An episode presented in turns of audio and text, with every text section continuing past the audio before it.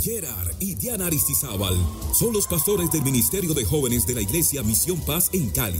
Su ministerio cuenta con más de 6.000 jóvenes y más de 1.600 grupos de paz. Son anfitriones de la fiesta Joven Pacífico que reunió a 70.000 jóvenes de diferentes partes de la ciudad. Han establecido 37 grupos pacíficos en diferentes colegios y universidades de la ciudad y municipios aledaños, llevando la palabra de Dios. Son anfitriones del Congreso Anual NGX un espacio de capacitación y empoderamiento alrededor de temáticas que promueven el impacto social para quienes desean revolucionar esta generación por medio de un liderazgo influyente. Juntos han escrito libros como ¿Vale la pena esperar? y Noviazgos que sí valen la pena. Además lanzaron su primera producción musical, Influyentes. Como pareja, lideran el movimiento Sí vale esperar un movimiento que nace como respuesta a la problemática que enfrenta nuestra sociedad. Por este movimiento han sido premiados como Influencers del Año por los premios Praise Music Awards Colombia en el 2019. Recibamos a los pastores Gerard y Diana Aristizábal. Muy buenos días. Estoy súper contenta, muy emocionada por lo que el Señor está haciendo aquí en casa y bueno, de parte de mi esposito les manda muchos saludos. Él estuvo el año pasado con ustedes. ¿Cuántos lo recuerdan? Bueno, él se quedó en Cali atendiendo asuntos ministeriales y con nuestro bebé Emanuel. Y en esta oportunidad tuve el privilegio de viajar con mi mamá. Y quiero honrarte, mami, esta mañana tenemos el honor de poder ministrar la iglesia y eh, la casa y sé que el Señor va a hacer milagros sobrenaturales aquí en casa. La primera celebración fue tremenda, fue tremenda, glorioso como Dios se movió y se manifestó. Hubo muchísimos milagros y yo sé que el Señor también los va a hacer ahora en el nombre de Jesús. Va a traer sanidad a los huesos, al cuerpo, porque Jesús fue a la cruz del Calvario por nuestras enfermedades y también por nuestras dolencias. Así que si tú estás enfermo, si tú tienes algún dolor, si hay alguna situación financiera en la que tú deseas que el Señor te haga libre, hoy es tu día de libertad en el nombre de Jesús. ¿Cuántos le creen al Señor? Así que ahí donde estás voy a pedirte que inclines tu rostro un momento y cierres tus ojos. Padre, nos has traído a este lugar desde Colombia para traer una palabra de libertad a cada persona que está en este lugar, hambrienta por tu presencia, que desean ver tu gloria, que desean ver la manifestación de tu espíritu en sus vidas. Por favor, Espíritu Santo, ministra con libertad, sanidad, restauración y salvación a cada persona. Tú conoces la necesidad de cada uno de tus hijos. Sabes, Señor, qué es lo que ellos necesitan recibir de parte tuya. Y yo siento que en este lugar hay una atmósfera de fe, hay una atmósfera de creer en ti. Y sé que esa es la atmósfera propicia para que ocurran milagros. Yo bendigo sus vidas, reprendo y echo fuera el temor, reprendo y echo fuera la frustración. Y declaro tu presencia manifiesta en este lugar, en el nombre de Jesús. Amén y amén.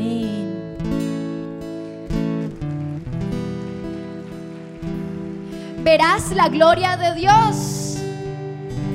Acompáñame por favor al libro de San Juan capítulo 11, versículo 38.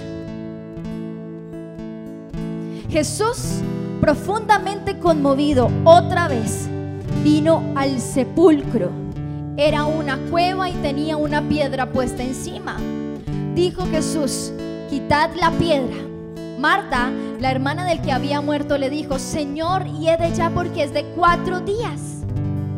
Jesús le dijo, ¿no te he dicho que si crees verás la gloria de Dios?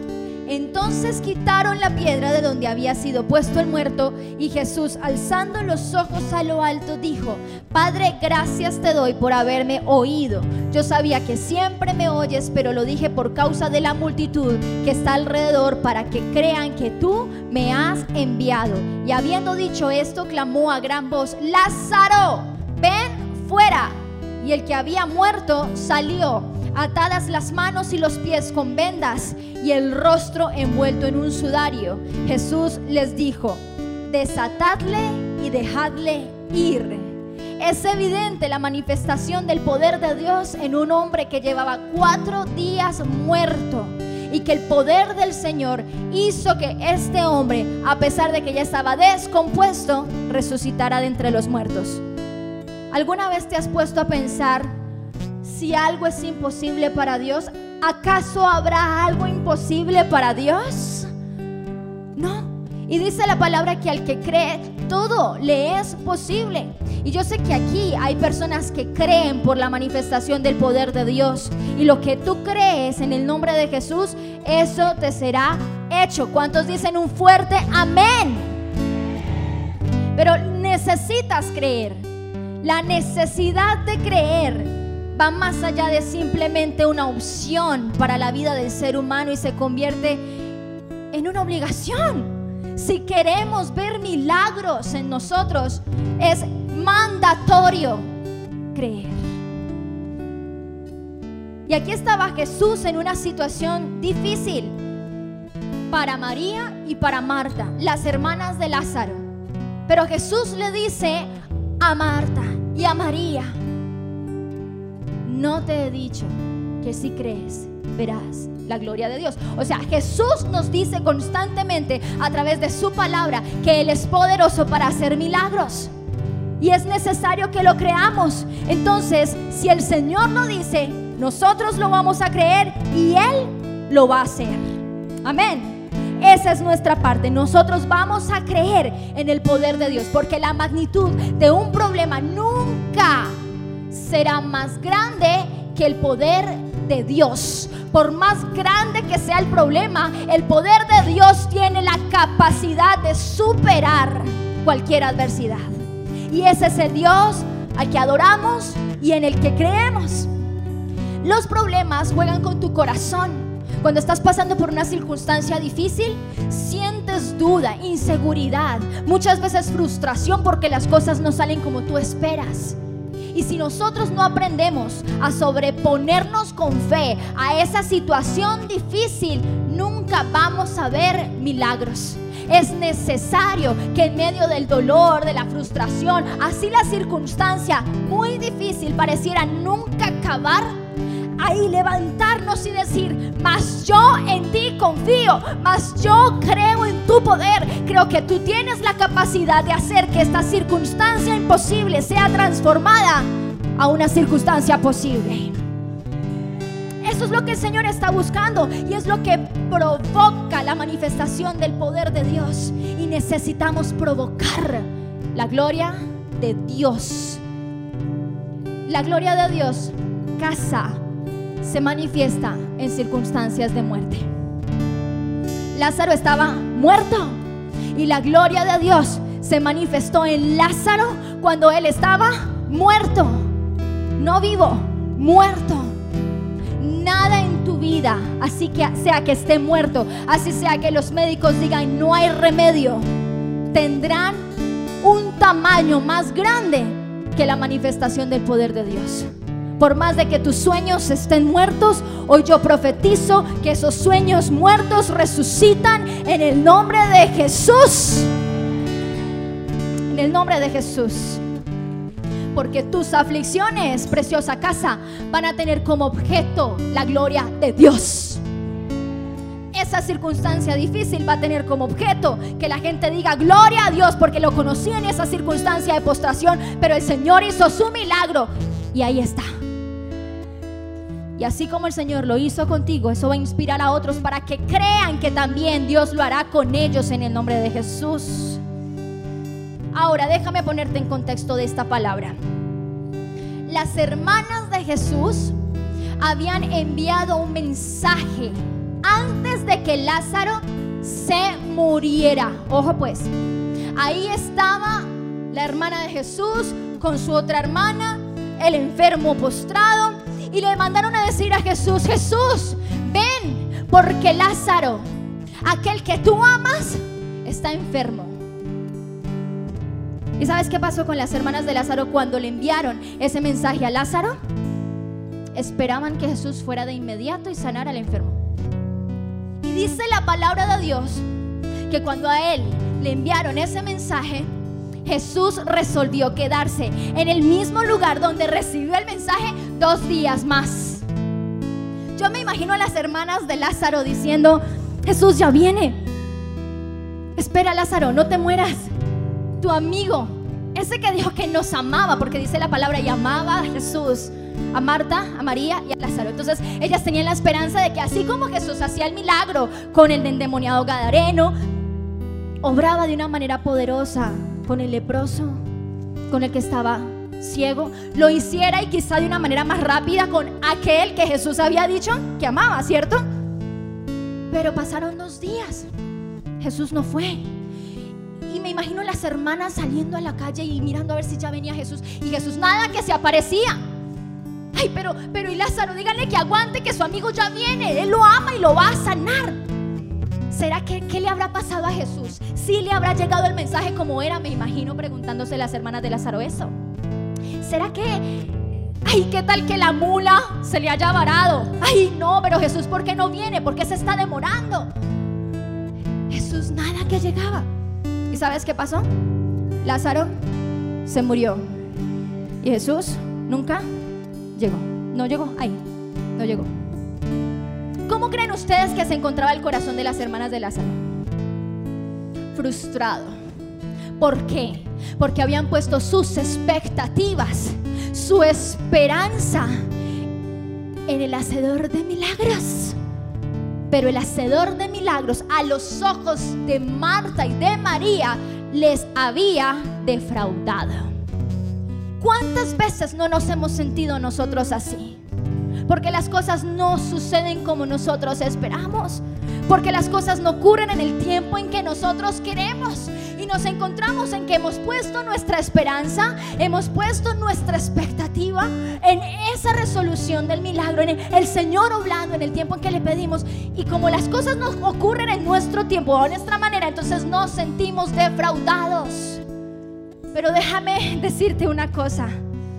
Si las cosas no salen como tú esperaste, como tú pensaste, es porque Dios tiene un plan mejor.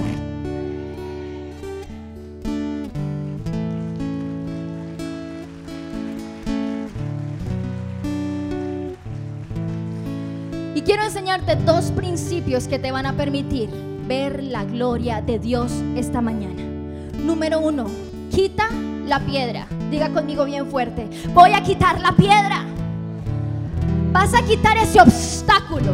Vas a quitar eso que te impide ver la gloria de Dios. La desilusión es un obstáculo, la decepción es un obstáculo, la desesperanza es un obstáculo, la incredulidad es un obstáculo. Tú vas a quitar esa piedra, vas a hacer a un lado el obstáculo. Ahí estaba Jesús al frente de la tumba. Y la primera instrucción que da fue esa. Quiten la piedra.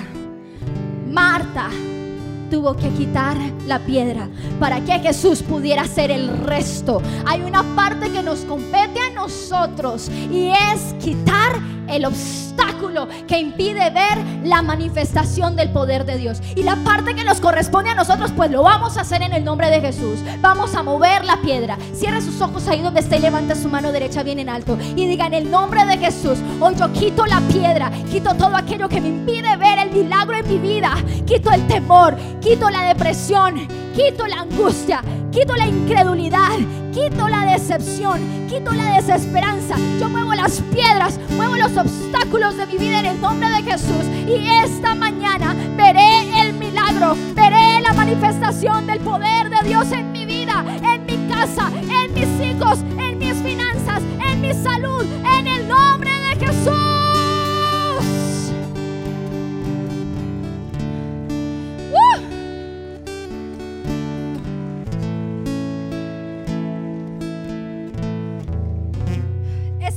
Porque el Señor, cuando llega a ese lugar y encuentra a las hermanas de Lázaro con decepción, les dice, yo ya les he dicho a ustedes que si creen, verán mi gloria, crean otra vez. Hoy el Señor te dice, cree otra vez, cree otra vez, cree otra vez, cree otra vez. Yo tengo un plan mejor. ¿Sabes cuál era el deseo de Jesús? Jesús no quería sanar a Lázaro. Él tenía un plan mejor. Jesús quería resucitarlo de entre los muertos. Ese era el plan. El plan de Jesús era mejor. No era sanarlo, era de resucitarlo de entre los muertos. Y es el plan que Dios tiene contigo. Mejor el que tú estás soñando, mejor lo que tú estás esperando. El plan de Dios contigo es mejor. En el nombre de Jesús. Él va a superar tus expectativas y Él va a mostrarte que no hay nada que le quede grande en el nombre de Jesús. Pero por eso es importante mover ese obstáculo. Mueve el obstáculo. Y lo segundo que tú vas a hacer para ver la gloria de Dios es creer, porque su poder tan solo necesita un instante. Aunque Lázaro llevara cuatro días muerto y ya estuviera podrido, ya estaba descompuesto, y cuando Jesús le dice a su hermana, quita la piedra, ella le dice, pero, pero Jesús, es que ya está podrido, ya hiede.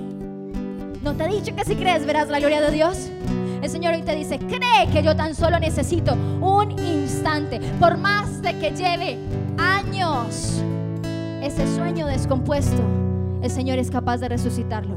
Por más de que te estés pasando por una situación financiera, una crisis difícil, el Señor te dice, cree por el milagro porque yo voy a hacerlo en el nombre de Jesús. El Señor lo va a hacer. Por más de que lleve tu cuerpo enfermo cuatro años, dos meses, quince días, el Señor, yo creo que hoy va a ser el milagro de sanidad sobre ti en el nombre de Jesús.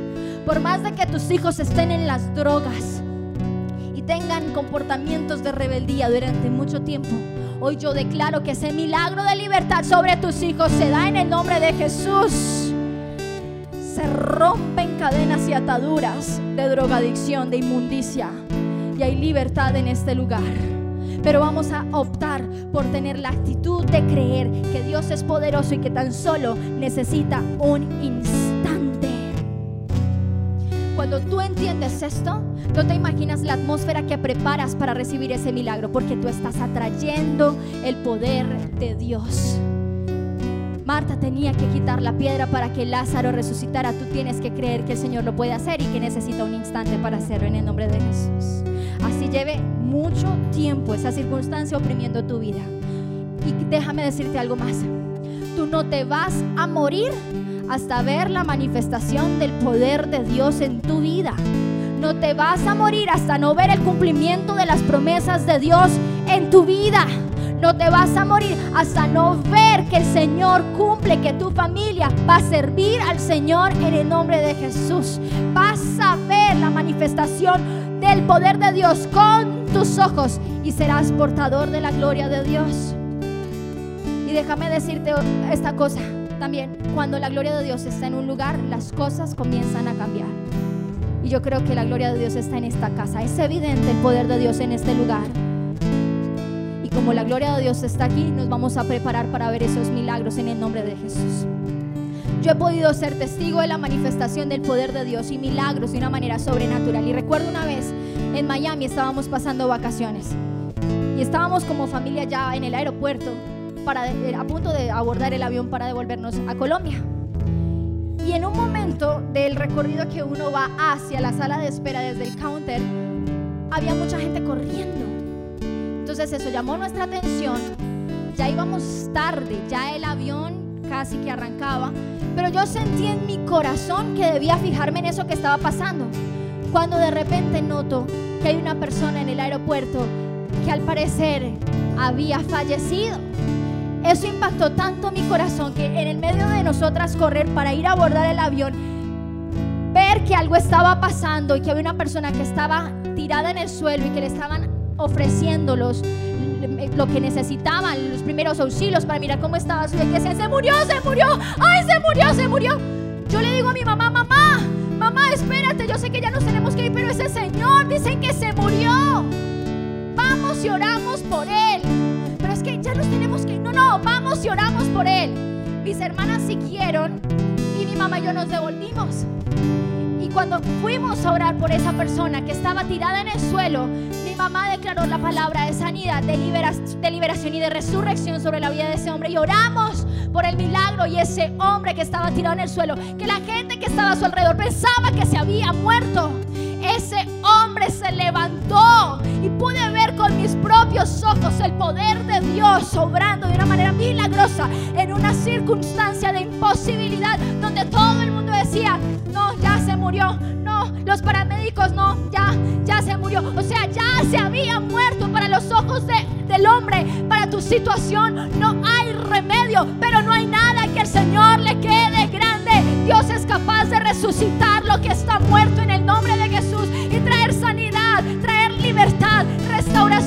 salvación a tu casa, a tus finanzas, a tu familia, a tus hijos. Cree por eso, cree por tu milagro y verás la gloria de